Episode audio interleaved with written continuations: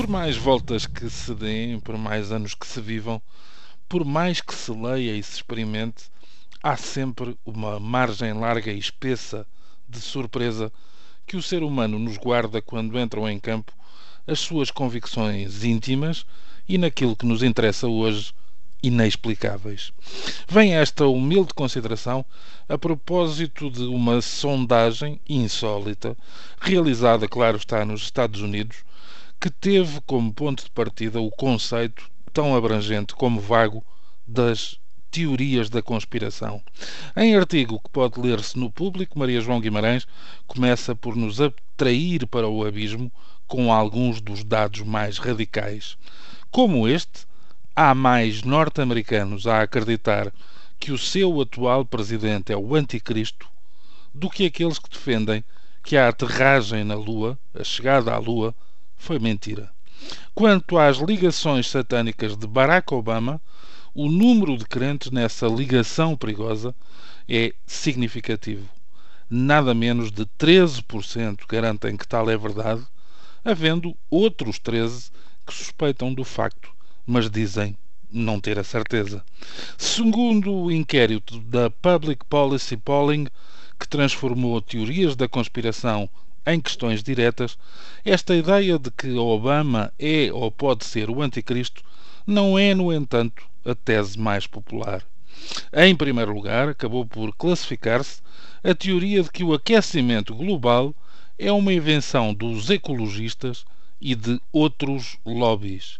37% não acreditam que este fenómeno esteja realmente a ocorrer. Mas há mais, e para todos os gostos, ainda segundo a sondagem.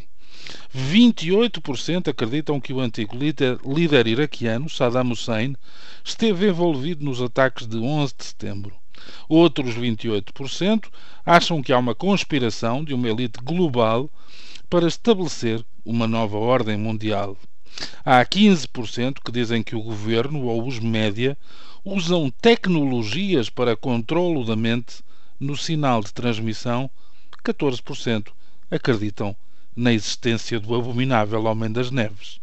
Para 11% dos adquiridos, Osama Bin Laden está vivo, 7% partilham a desconfiança, cá está, sobre a veracidade da ida do homem à Lua, 5% garantem que Paul McCartney morreu em 1966 e 4% acreditam que há répteis a viver disfarçados como pessoas na Terra e que se preparam para assumir o controlo. À boa maneira americana, esta sondagem pretendeu ainda ver a diferença entre eleitores republicanos e democratas no que diz respeito a algumas teorias. Por exemplo, em relação ao aquecimento global, e a este não ser um fenómeno verdadeiro, a maioria dos republicanos inquiridos concorda com esta ideia, 58%, seguindo-se os, seguindo os independentes, 41%, e os democratas, só 11%, concordam que se trata de um embuste.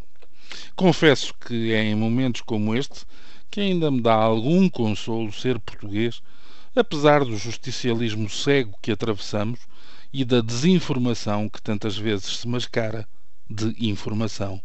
Mas tenho a ideia que, com exceção de alguns preconceitos mais antigos sobre o potencial satanismo dos comunistas, ninguém considera Passos Coelho ou José Sócrates, Miguel Relvas ou Paulo Portas como autorizados e encartados representantes do demónio.